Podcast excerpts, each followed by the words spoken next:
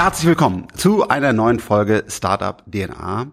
Heute wieder das Thema Krypto, aber mit einer sehr breiten äh, Sichtweise und ich freue mich sehr, äh, dass er für uns Zeit gefunden hat und äh, ja, ich würde sagen, wir starten direkt. Also wie immer, wer bist du und was machst du?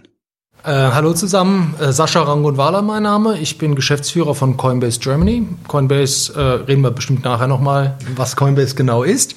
Äh, wer bin ich? Ich bin kurz ein CV, dass man mich vielleicht mal so einordnen kann. Ich bin ja nicht, sagen wir mal, in dem Alter, wo man normalerweise Kryptounternehmer vermutet. Ich habe also schon ein bisschen Background, ähm, hab, bin Informatiker, habe äh, einige Jahre als Berater gearbeitet, relativ IT-nah, war auch bei McKinsey ähm, hab dann sieben Jahre lang war ich auch Investor, Private, also eher Venture Capital an der Grenze zu Private Equity, also letztendlich Technology-Unternehmen, Early Stage bis, sagen wir mal, more mature. War dann elf Jahre bei der deutschen Börse. Ähm, da war ich unter anderem zuständig ähm, im Marktdatensegment für die Strategie.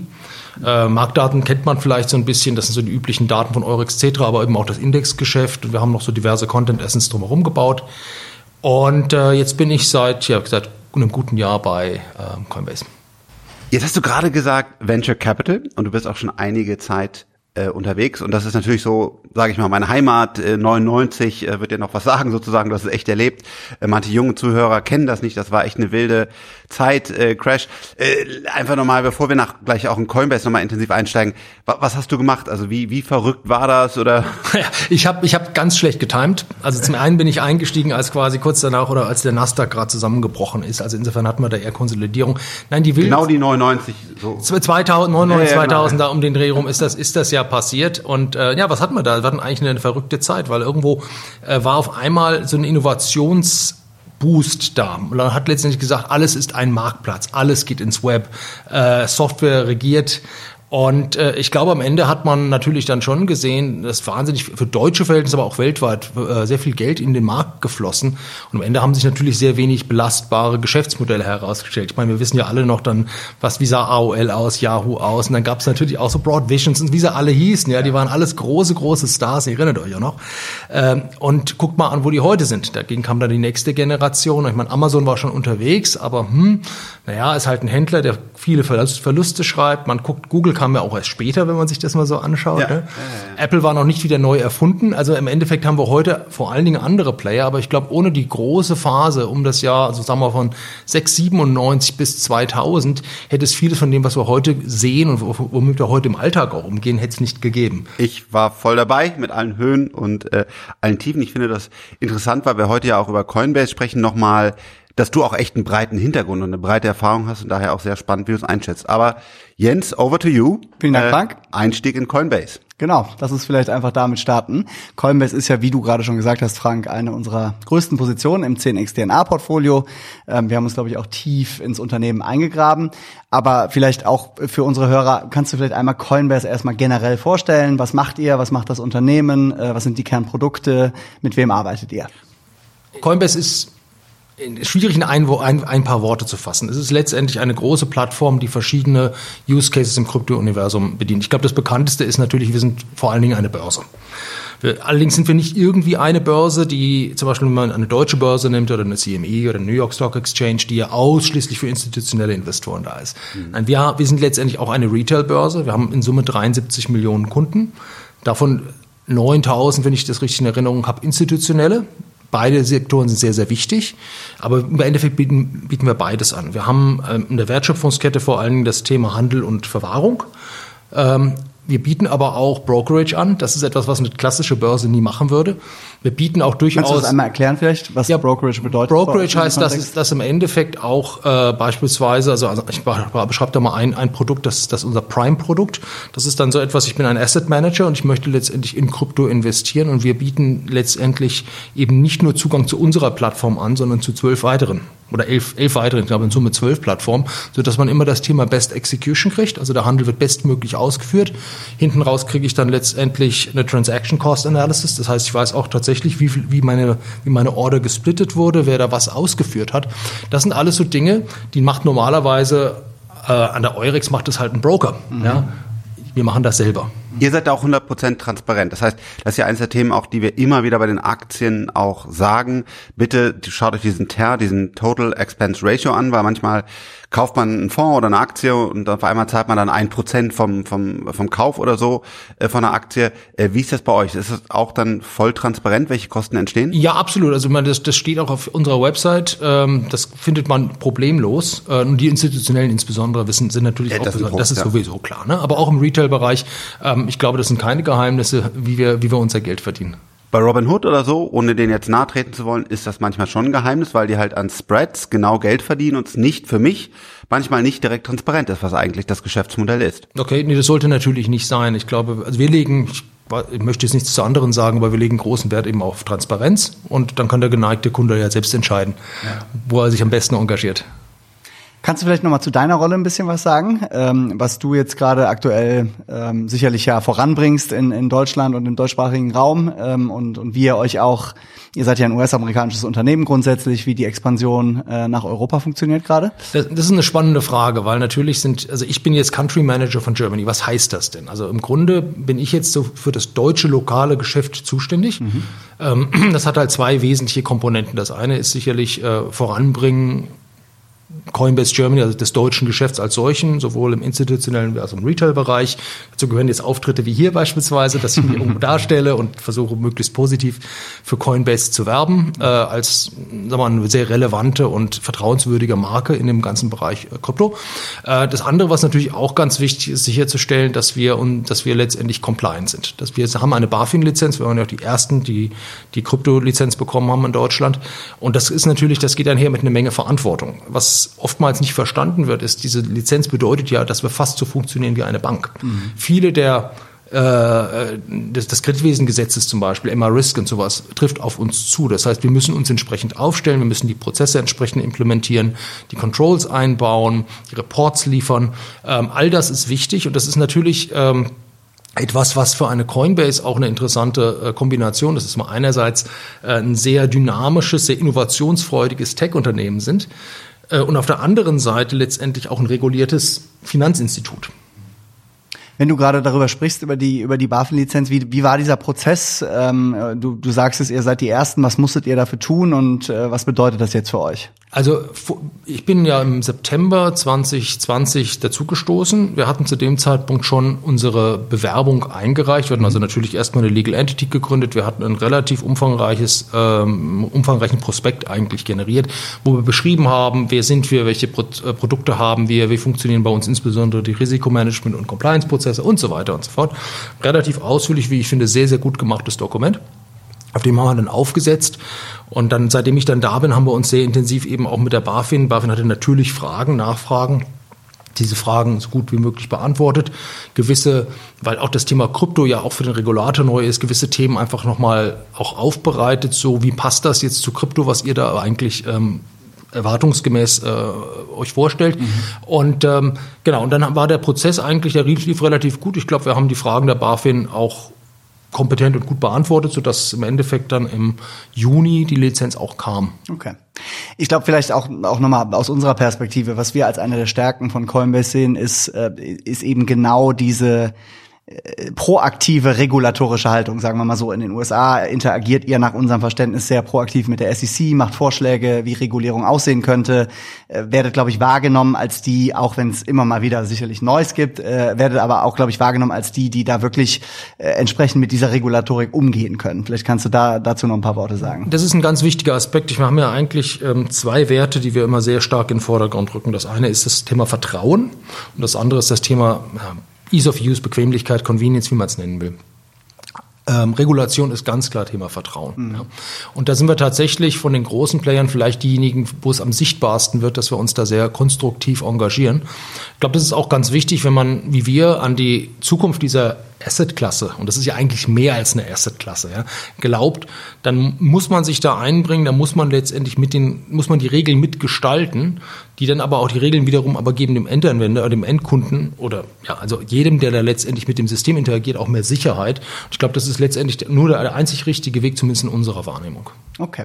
Wenn wir letzte Frage noch zu dem Thema Regulatorik. Es ist ja äh, jetzt zuletzt, zumindest sind jetzt Vorschläge gemacht worden für eine neue EU-Regulatorik, die wir zumindestens als äh, relativ ähm, vernünftigen ersten Vorschlag äh, einstufen. Ähm, wie, wie seht ihr die Regulatorik? Was waren die Reaktionen bei euch darauf und was sind für euch, ja, sagen wir mal, die äh, hervorstechendsten positiven Kriterien im Moment? Also das, das Positive ist einfach, dass man für einen großen Wirtschaftsraum wie die EU einheitliche Regeln schafft. Das ist per se gut. Mhm. Und was wir jetzt bisher gesehen haben, ist das Ganze auch so strukturiert, dass es letztendlich, ich sag mal, den Rahmen einhegt, ohne, ohne letztendlich die Innovation zu blockieren. Ich glaube, das ist ganz wichtig. Natürlich läuft der Prozess noch, noch natürlich muss man noch mal sehen, was jetzt im Einzelnen noch, äh, wie sich die einzelnen äh, Regeln spezifisch aus, ausgestalten. Ich glaube, aber generell ist der, der Spirit, der dahinter steckt, ein sehr, sehr positiver. Und äh, ich glaube, das Einzige, was man, die Challenge, die man noch hat, also zwei Challenges sehe ich noch, die man letztendlich äh, noch bewältigen muss. Das eine ist äh, ein europäischer Onboarding-Prozess. Es ist ja so, dass letztendlich jeder KYC-Prozess in jedem Land etwas unterschiedlich ist. Äh, das, ist äh, das verursacht letztendlich doch ein hohes Maß, also einen hohen Aufwand. Und man muss natürlich auch klären, wie gleichwertig dann die verschiedenen KYC-Prozesse innerhalb von Europa sind. Mhm. Das ist sicherlich ein, ein Thema. Ich meine, Deutschland ist da ja gut unterwegs mit dem Thema EID. Finde ich eine ganz tolle Sache. Ich hoffe, dass sich so etwas auch durchsetzt durchsetzt. Das Zweite, wo man natürlich aufpassen muss, wir gucken auf Krypto, so wie es heute da ist. Mhm. Wissen wir denn genau, wie Krypto in zwei oder, drei oder vier Jahren aussieht? Das heißt, wie hält man dann eigentlich so eine Regulation entweder so beschreibend, dass sie letztendlich ein Catch-all ist, oder, oder, oder, oder letztendlich, wie schafft man das möglicherweise, die Regulation auch zu dynamisieren? Ja. ja, da kann man sich ja vorstellen, dass es dann vielleicht Regulatoren plus Industrie gewisser Arbeitskreise gibt, die dann einfach innerhalb von gewissen Öffnungsklauseln äh, Dinge entscheiden ja. oder Dinge guiden, wenn man so möchte. Ja. Ich glaube, man, man, man möchte, was man ja vermeiden möchte, ist, dass man ständig in Grauzonen reinläuft. In, dann vielleicht doch noch eine allerletzte Frage dazu. In den, in den USA hattet ihr, glaube ich, auch mal vorgeschlagen, dass man sozusagen neben der SEC auch eine spezialisierte Krypto Regulierungsbehörde äh, sich vorstellen könnte. Siehst du sowas für Europa?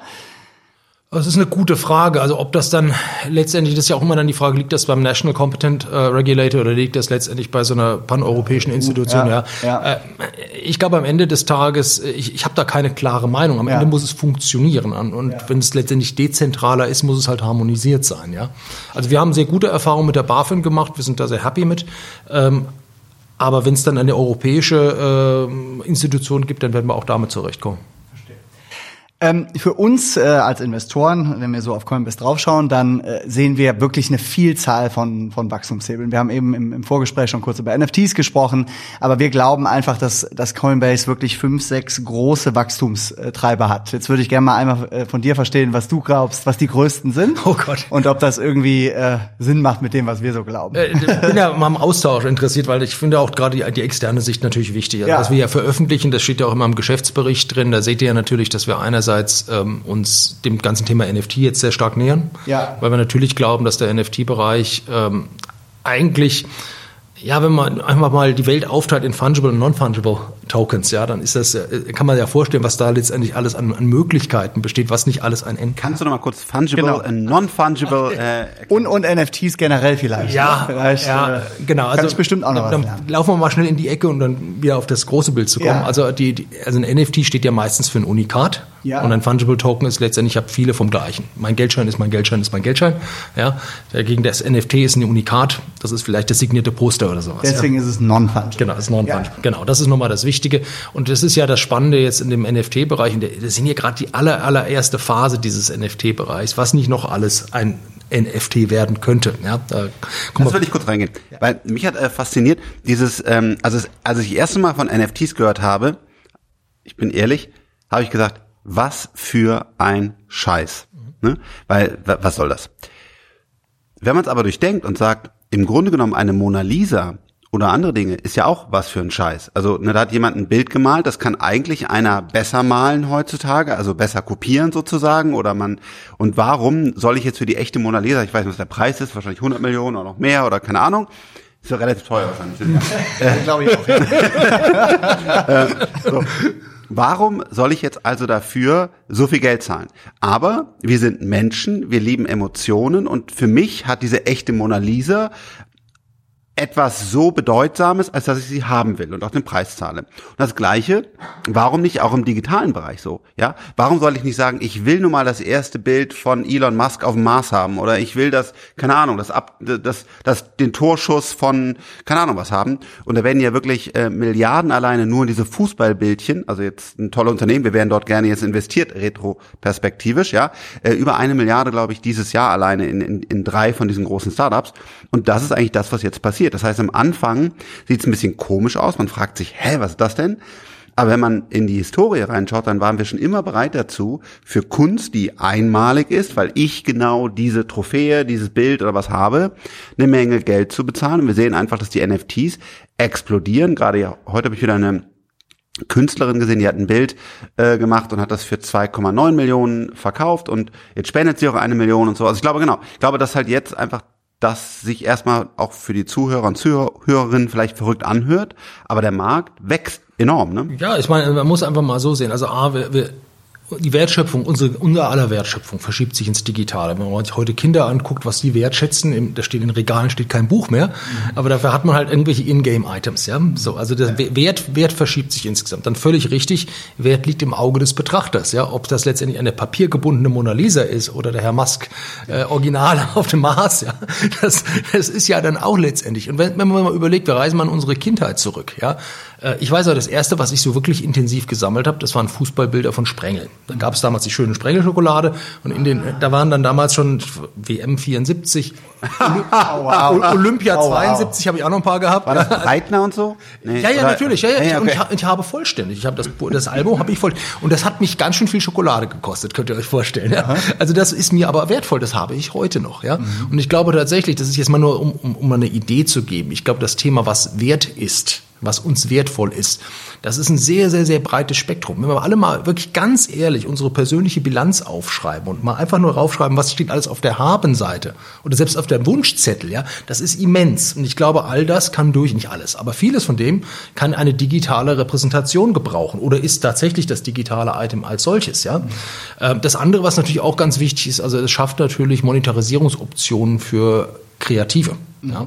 Und wir haben ja alle gesehen, dass die Kunst, aber auch die Musikszene äh, sehr stark gelitten hat letztendlich durch die ganze Transformation, digitale Transformation, die wir jetzt gesehen haben. Und äh, ich bin sicher, da, da entstehen auch ganz neue Monetarisierungsmöglichkeiten wir auch brauchen für Kreativität. Kreativität soll sich ja auch lohnen. Auf Dauer funktioniert eine Free-for-all-Economy halt nicht. Und wenn wir bei dem NFT-Thema sind, welche Rolle spielt ihr dabei? Also ihr habt ja, wir haben zum Beispiel den, den NBA-Deal in den USA mit viel Spannung verfolgt. Wir, wir halten den auch für wirklich, wirklich groß. Wir sind mhm. uns noch nicht so sicher, ob die Märkte das schon komplett verstanden haben. Aber vielleicht kannst, kannst du das nochmal erklären. Welche Rolle spielt ihr in diesem also NFT-Spiel? Ich glaube, zum einen sind wir selber jetzt, wie du sagst, aktiv in dem Sinne, dass wir da gewisse Partnerschaften eingehen. Das auf jeden Fall. Und wir wollen ja auch, das haben wir angekündigt, eine Art, einen Marktplatz letztendlich zur Verfügung stellen. Der soll ja auch, das hat zumindest unser Chef so angekündigt, Brian Armstrong, gewisse soziale Elemente auch mit einbringen. Ja? Und wenn man mal sieht, dass wir da 70 Millionen plus Kunden haben, haben wir natürlich, haben wir da letztendlich auch im ersten Schritt schon ein relativ großes Potenzial.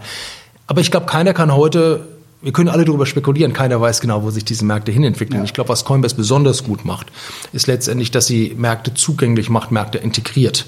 Und das ist, glaube ich, unsere Stärke auch. Und ich glaube, da äh, kann man noch viel erwarten. Aber man muss der muss hier eine Plattform für die Kreativität bieten. Und ich glaube, das ist etwas, was Coinbase ziemlich gut macht. Wo wir gerade bei Brian Armstrong sind, ähm, es war heute ein Artikel äh, in der Zeitung, wo er gesagt hat, ähm, äh, Coinbase Cloud. Äh, Coinbase entwickelt sich so ein bisschen in die Richtung Amazon Web Services für das Krypto-Universum. Und das war immer auch so ein bisschen so eine Hypothese, die wir schon mal hatten. Also äh, wirklich ein breiter Dienstleister, hast du ja eben auch schon gesagt, für das gesamte Krypto-Universum, der sich in, in so ein bisschen in so eine Richtung einer Stellung wie Amazon Web Services entwickelt. Vielleicht hast du ein paar Gedanken dazu. Ja, ich meine, ich glaube, dass das Thema Plattform trifft es dann halt am Ende doch. Ne? Letztendlich, dass man bei uns auf der Plattform sich andocken kann.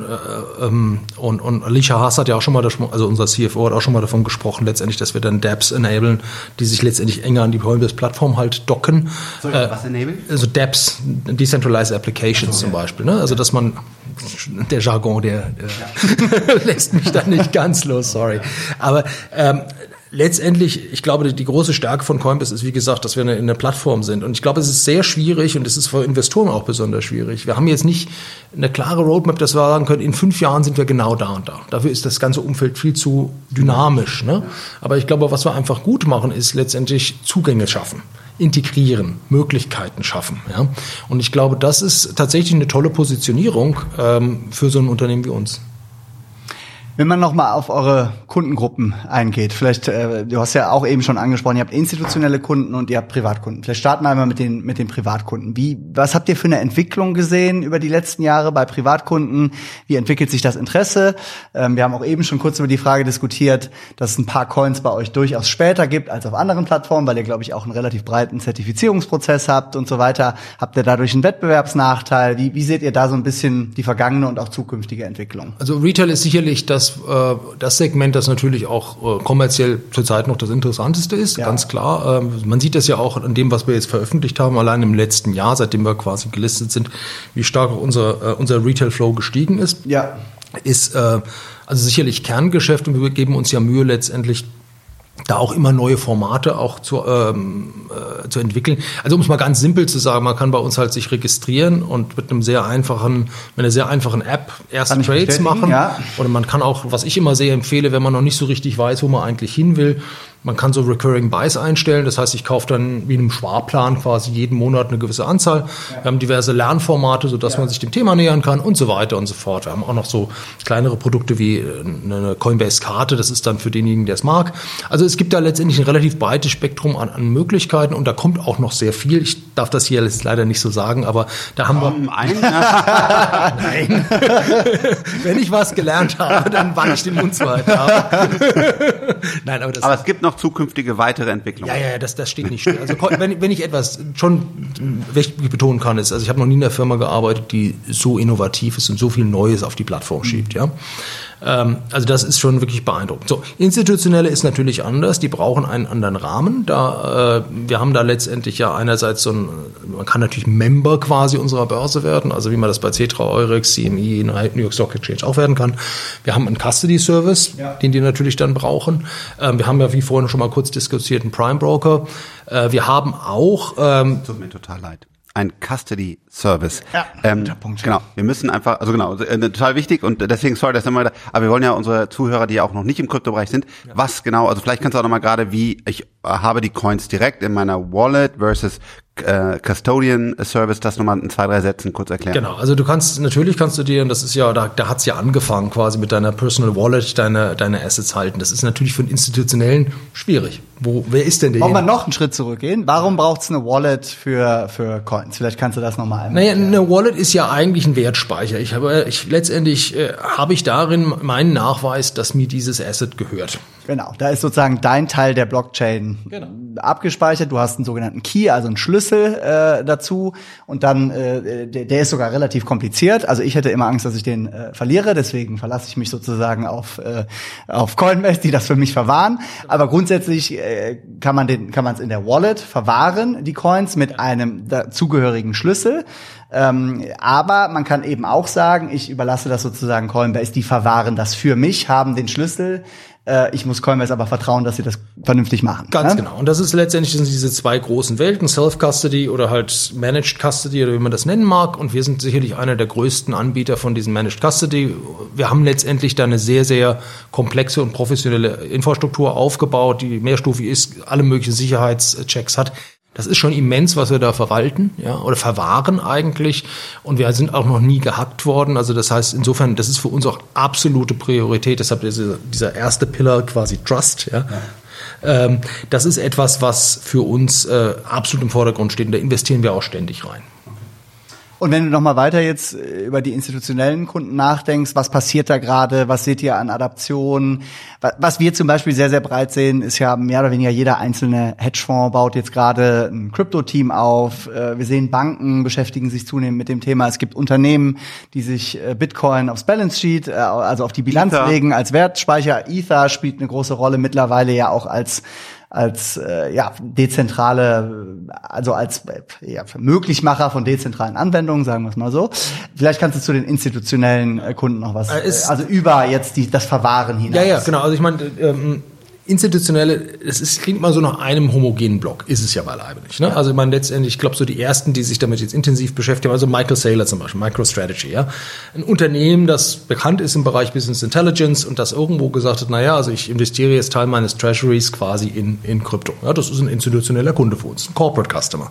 Ja, dann haben wir natürlich äh, Hedgefonds und Prop, äh, so Prop Funds oder Proprietary Traders, also Leute, die eigenes Geld investieren oder die relativ wenig Auflagen bezüglich ihrer Investmentallokation mhm. liegen. Die sind relativ frei und können machen, können, können relativ frei agieren und investieren die handeln ja oft nicht selber, oder die Prop Traders schon, aber die Hedgefonds manchmal nicht. Die haben dann irgendwelche Trading Desks, die sie entweder selber aufbauen oder die sie dann letztendlich von Trading Companies letztendlich beziehen. Die müssen dann letztendlich wissen, wie platzieren sie die Orders möglichst äh, kursschonend oder kursoptimal, dass dann letztendlich die Order auch dann effizient umgesetzt wird. Und dann, dann geht die Kette ja weiter. Es gibt ja auch Issuer, also Leute, die letztendlich sowas wie in ETN oder sowas begeben. Ja, also letztendlich Produkte, die dann auf einer Börse gehandelt werden. Auch das gibt es natürlich. ETN, erklär auch nochmal kurz.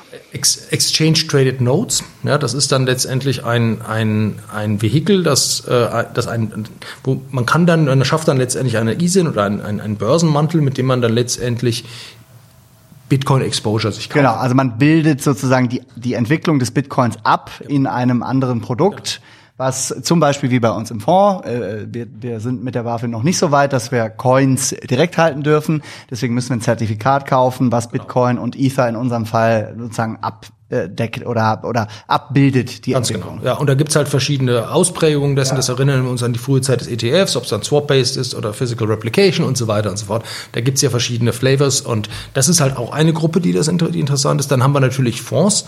Äh, letztendlich Unternehmen, die entweder äh, dediziert auf, auf Krypto gehen und dann also spezialisiert sind. Da gibt es ja auch in Deutschland mittlerweile ein paar. Und dann gibt es letztendlich auch Leute, die das dann da beimischen, beispielsweise ein Vermögensverwalter, ein Mischfonds. Ich glaube, der Reifegrad unterscheidet sich je nachdem. Also man muss natürlich, um im Krypto investieren zu können, äh, man kann ja nicht blind investieren. Man muss ja eine gewisse, eine gewisse Investmenthypothese haben. Man muss das Ganze auch nachvollziehen können. Äh, man wird natürlich nicht die gleiche Informationsmenge vorfinden, wie man sie zum Beispiel im, am, am Aktienmarkt vorfindet, wo man klare Fundamentaldaten hat. Hat man Gigs-Klassifikation, man hat Indizes, Ratings, man hat ja eine ganze Nachricht, man hat ja alles Mögliche. All das ist ja im Kryptobereich noch nicht so ganz da oder entsteht nur so langsam und kann auch nicht so unbedingt existieren, also die Fundamentaldaten, ne, Gewinne.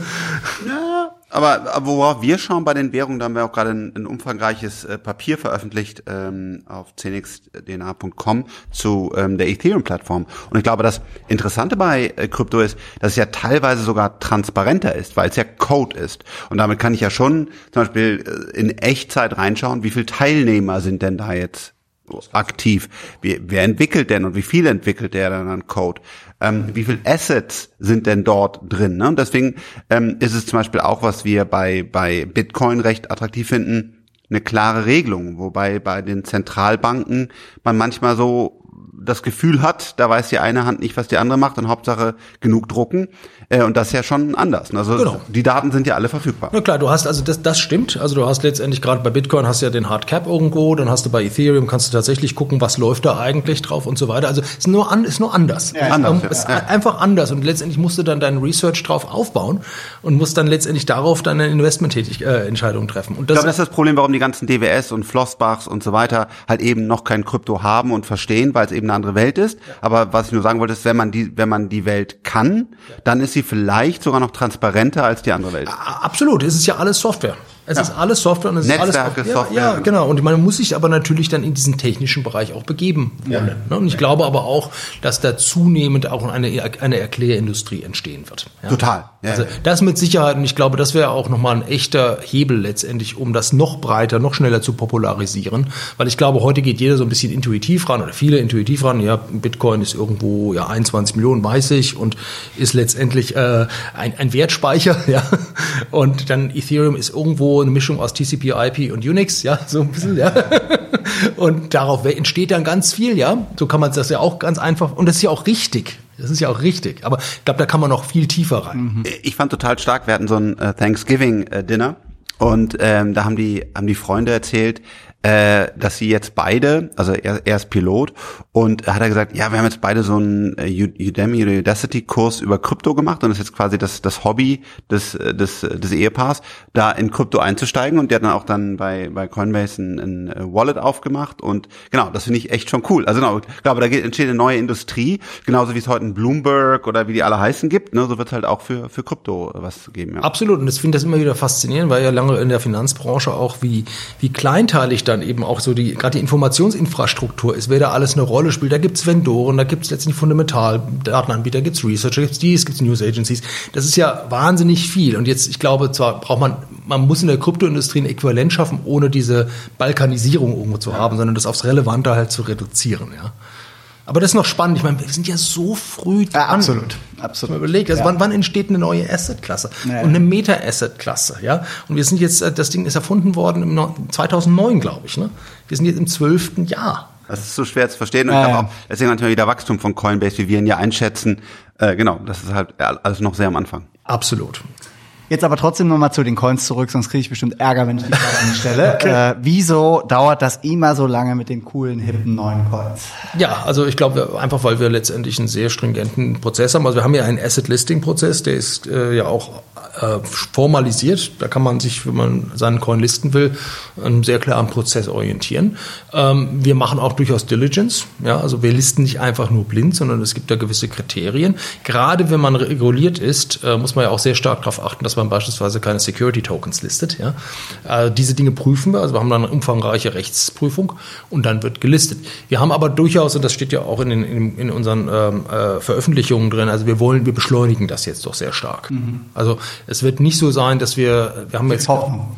Ja, ja, natürlich, natürlich. Und es ist auch wichtig, weil der, der Bereich ist natürlich unheimlich dynamisch und, und innovativ und wir können ja nicht wirklich guten Gewissens behaupten, dass wir so eine Art Gateway ins Krypto-Universum sind, wenn ja. wir da nicht, äh, wenn wir dann einfach nur ein kleines Subset immer wieder darstellen. Ja. Ne? Okay. Aber nochmal, das Wichtige ist immer die Balance hinzukriegen zwischen Innovation und Regulation. Thema Nachhaltigkeit. Ähm, wie denkt ihr drüber nach bei Coinbase? Äh, wie, wie, welche Rolle spielt Nachhaltigkeit in euren Managemententscheidungen?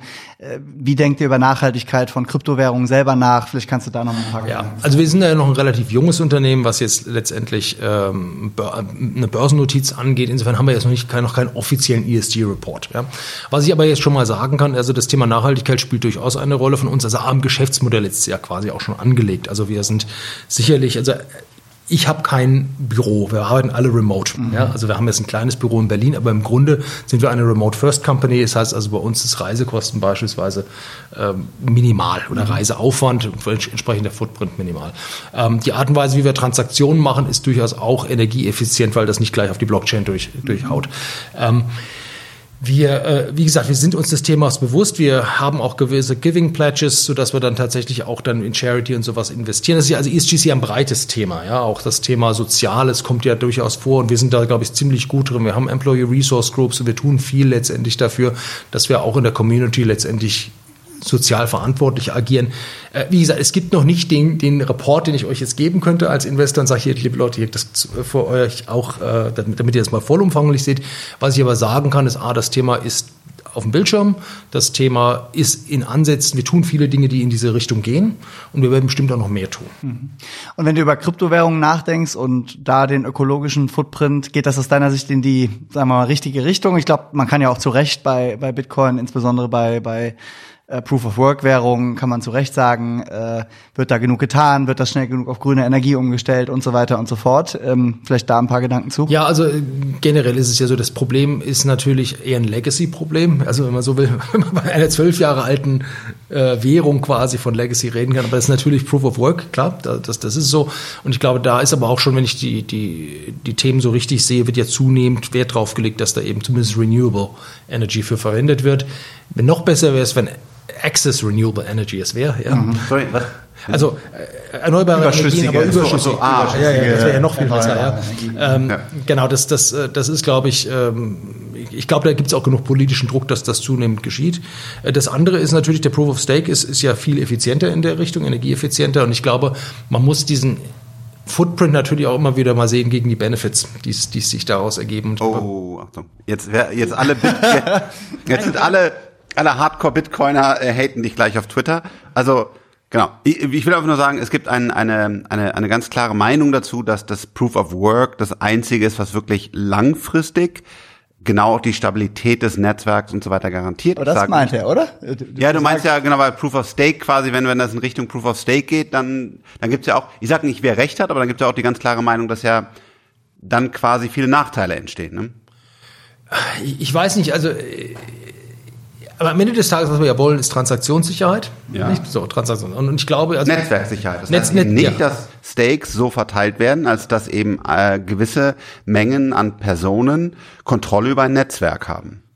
Das ist, ja, das ist richtig. Und ich glaube tatsächlich, wenn, wenn da jetzt, also man muss da wahrscheinlich eine Balance finden zwischen ähm, potenziellen Übergewichten und einer richtigen Governance in der Richtung. Aber ich glaube, wir werden auf jeden Fall, da bin ich, ich bin ja irgendwie Optimist in der Richtung. Ja, man, wir werden Innovation immer wieder verheiraten. Äh, wir werden Innovation kann man nicht stoppen. Wir werden mit Sicherheit einen Mechanismus finden, wo man letztendlich etwas, äh, ein, ein, ein, ein, ein Netzwerk, Netzwerkintegrität sicherstellt, ohne dass man da letzt, dass es letztendlich zu äh, Übergewichten in die eine oder andere Richtung kommt und gleichzeitig ökologisch korrekt. Ob das jetzt, ich bin jetzt nicht so tief in der Technik drin, dass ich sagen kann, also tatsächlich jetzt Proof of Work kann ich so und so und so und so machen und Proof of Stake kann ich so und so und so machen. Kurze Werbung. Äh, Ich habe einen Podcast äh, drunter mit äh, genau Experten, verschiedenen Experten geführt. Äh, Proof of Work versus Proof of Stake, könnt ihr gerne mal reinhören. Ist ein langes äh, philosophisches Thema. Was wir äh, von 10x DNA und von Freigeist sagen ist, wir müssen auf grüne Energie kommen. Ähm, wir finden es sogar gut, wenn, wenn auch sogar Regierungen eingreifen und sagen, es darf kein fossile Brennstoff fürs Mining und für andere Netzwerke verwendet werden. Ähm, so, und wenn es dann 100% grün ist, dann ist Proof of Work, hat das Vorteile für eine Store of Value, nicht, nicht für viele Transaktionen, aber es muss jetzt echt mal sehr schnell und 100% grün werden. Sehr gut. Zum Abschluss vielleicht so ein bisschen nochmal der Blick nach vorne, so ein bisschen, was glaubst du, ist, ist die Vision für die nächsten fünf bis zehn Jahre? Wo, wo entwickelt ihr euch hin? Äh, wie geht's weiter? Also das, das Spannende ist hier einfach, dass ich nicht sagen kann, wo in fünf Jahren die Welt aussehen wird. Ne? Und ich glaube, wir sind da mittendrin äh, und gestalten das mit. Also ich glaube, was wir sicherlich sehen werden, also das, was man heute schon ab, absehen kann, ist ja letztendlich dieses Thema NFT wird sehr groß. Es wird sehr groß. Ähm, möglicherweise auch so dieses Thema Metaverse und Krypto, das muss man mal sehen. Aber ich, ich war damals schon sehr beeindruckt von Second Life, muss ich ehrlich sagen. Es kam nur viel zu früh. Es kam viel zu früh, aber es hatte schon viele Elemente dessen, was wir vielleicht auch im Metaverse mal sehen werden. Ja. Sorry, ich will da genau reingehen. Du sagst, NFTs werden groß. Okay. Was, was, wie wahrscheinlich ist das, dass ihr dort auch eine wichtige Rolle spielt? Ich halte das für sehr wahrscheinlich. Einfach gegeben unserer Position, unserer Assets, unserer Customer Base, glaube ich, dass wir da eine sehr starke Rolle spielen werden. Ähm, also wie gesagt, das, das ist ein Thema, wo ich glaube, dass viel passieren wird. Ich meine, das DeFi-Thema ist ein anderes, wo man sicherlich sagen kann, also Erklär nochmal DeFi. ja, DeFi Decentralized Finan- Financial Applications oder De Decentralized Finance, ja, da gibt ja, das ist ja ein Sammelsurium von verschiedenen ähm, Protokollen, die letztendlich Finanzgeschäftsmodelle abbilden. ne? Und zwar dezentral und nicht zentral über eine Bank, die, die sozusagen dazwischen ist, sondern dezentral mehr oder weniger direkt zwischen den zwei Parteien. Genau, und das hat halt verschiedene Ausprägungen. Also es gibt da letztendlich, äh, man kann ja ja auch Yield verdienen quasi. Das läuft dann oftmals über quasi, was man in der Finanzwelt Securities Lending nennen würde. Also ich schaffe einen Kapitalpool, gebe letzt, verleihe letztendlich die dann hinterlegten Assets äh, und, und, und kriege dafür letztendlich einen Zins. Versicherungen beispielsweise finde ich auch ein hochgradig spannendes äh, Thema. Aber, aber glaubst du, dass da, äh, dass ihr da überall reinkommt? Also dass ihr sagt, ihr habt durch die große Kunden, durch die technologische Plattform, dass ihr quasi so ein bisschen ja der, der zentrale Punkt dann in, im Nein, ich, ich glaube, das ist ja auch gar nicht Absicht oder es soll ja nicht so sein, dass letztendlich alles über Coinbase läuft. Ich glaube, Coinbase sollte immer ein, ein, ein, ein Fuß da drin haben, ein, ein, ein Player in dem Markt seinen Zugänge schaffen. Das heißt nicht, dass wir selber diese, diese äh, Services anbieten. Das heißt nur, dass man letztendlich über Coinbase eben besonders sicher und besonders bequem quasi sich mit, in, mit, dem, mit, diesem, mit diesem Bereich äh, integrieren kann. Aber es war ja die Frage letztendlich, wo wird die Welt in, Ja. in 25, äh, in 2025 Und stehen. ihr, genau. Und wir, und wir, also ich sehe uns, das ist jetzt aber letztendlich meine persönliche Wahrnehmung, als, als ein Enabler, als eine Plattform, die Zugänge schafft, sicher schafft, die integriert, Dinge zusammenbringt, die zusammengehören. Aber ich setze darauf, dass es eine wahnsinnige Innovationswelle geben wird in allen möglichen Bereichen. Wenn man einfach mal Erzeugung von Kapitalpools, man sieht, wie zentral das eigentlich im Geschäftsmodell einer Bank, einer Versicherung ist. Wenn man das heute quasi, ich sag's mal ein bisschen ähm, flapsig mit ein paar Lines of Code halt quasi auch schon darstellen kann, da muss man sich sehr genau, kann man sich überlegen, was da möglicherweise noch kommen kann. Ja, also wir sind da auch sehr, äh, sehr, sehr, sehr bullish drauf. Umso mehr ich mich auch mit Zentralbanken und so weiter befasse. Ähm, ich glaube, dass da, dass da Krypto mit Code, klaren, nachvollziehbaren äh, Regelungen, äh, Smart Contracts, die automatisch dann auch äh, gewisse Dinge ausführen, ähm, plus stabile Netzwerken, die dann geschaffen werden müssen, wie zum Beispiel so ein Ethereum mit, mit einem hoffentlich immer noch sehr stabilen und guten Netzwerk nach Proof of Stake wer immer dann noch noch äh, andere gute Netzwerke daneben stellt, da wird einfach für die etablierten IT-Systeme und etablierten Wege sehr sehr eng werden. Also das ist, glaube ich, noch mal anders als E-Auto versus Verbrenner. Das ist auch schon ein sehr großer Unterschied. Deswegen sind ja auch Verbrenner hoffentlich wirklich bald weg, obwohl BMW jetzt gerade noch mal einen vorgestellt hat mit acht Zylindern und naja, egal, sorry, da wollte ich gar nicht hin, aber ähm, ich glaube, dass, ähm, dass da noch mal der, der, der, der Unterschied zwischen den Finanzsystemen, wie wir sie heute kennen, und einer Kryptowelt frappierend ist. Also da gibt es einfach gar keinen Grund mehr nachher diese alten Systeme einzusetzen. Ja, absolut. Und wenn man sich, das hat ja, kann, kann ja verschiedene Ausprägungen annehmen. Also letztendlich die Finanzwelt ist ja eigentlich immer noch in einer sehr ähnlichen Funkt äh, funktioniert noch sehr ähnlich wie vor 50 Jahren. Ja, ja, es ist viel elektronisiert worden, elektronischer Handel und so weiter und so fort, aber diese unglaubliche Fragmentierung der vereinzelten Player, die alle irgendwo ihr Geld verdienen, ist ja, ist ja ein Wahnsinn. Ja, ich glaube, dass da schon viel passieren wird. Was, was sehen wir denn? Wir sehen möglicherweise eine hohe, hohe, also hohe Effizienz durch eben automatische oder relativ auto, quasi automatisch erzeugte Kapitalpools, gleichzeitig eine irre Explosion der potenziellen Assets. Ja? Und möglicherweise, aber das weiß ich nicht, ob das jemals kommen wird, ist, äh, äh wie, wie sieht es denn in Zukunft aus? Braucht man für jede Transaktion einen Cash-Lag? Ja, oder, oder wird Muss auch nochmal erklären. Also jede Transaktion, wenn ich heute umschichten will als Fonds, wenn ihr letztendlich sagt, ihr geht aus, natürlich nicht aus Coinbase, aus, aus, aus, irgendein, aus, irgendeiner, aus irgendeiner Aktie raus und wollt in Bonds umschichten. Ja? Was macht ihr? Verkaufen, Transaktionsgebühren zahlen, Steuern bezahlen und äh, umgekehrt das ist genau dasselbe. Also hast immer einen Cash-Lag quasi dabei. Also immer irgendwie fließt Cash und das ist eine Transaktion und dann bedienen sich halt diverse Leute. Man könnte sich ja auch vorstellen, mal zu swappen. Ja. ja. Direkt dann in dem Fall aus der Aktie in den Bond. Oder genau. Und, und das ist eine, keine der, Bonds, aber ja, ja. aber in der Tokenwelt ist das ja relativ straightforward. Ja. ja.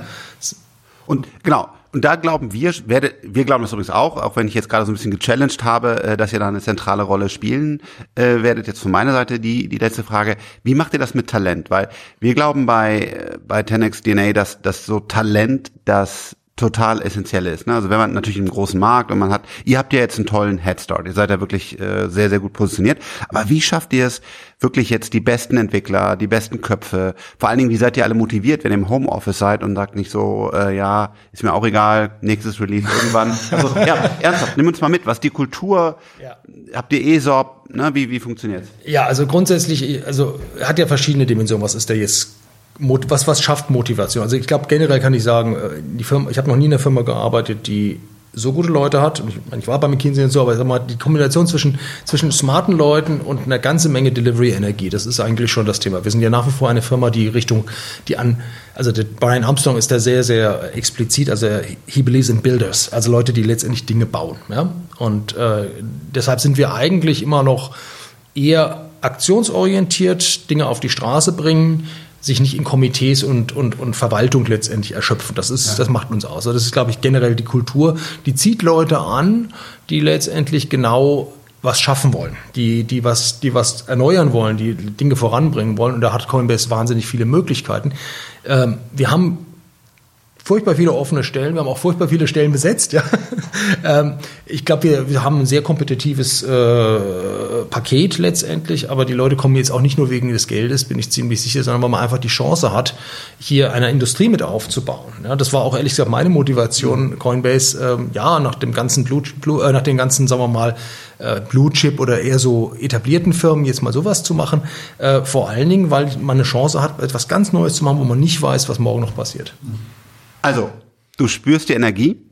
Du sagst, äh, da kommt noch einiges von euch. Du wolltest heute nicht verraten, was, aber du hast gesagt, es ist, es ist viel und eindrucksvoll.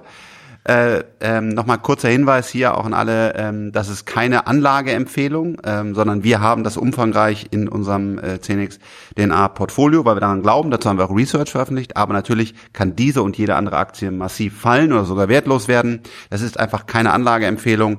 Ich sage nochmal vielen, vielen Dank dass wir reinschauen durften in dein Unternehmen, äh, dass du uns gezeigt hast, wie du die Zukunft äh, da siehst. Äh, hat viel Spaß gemacht. Vielen, vielen Dank.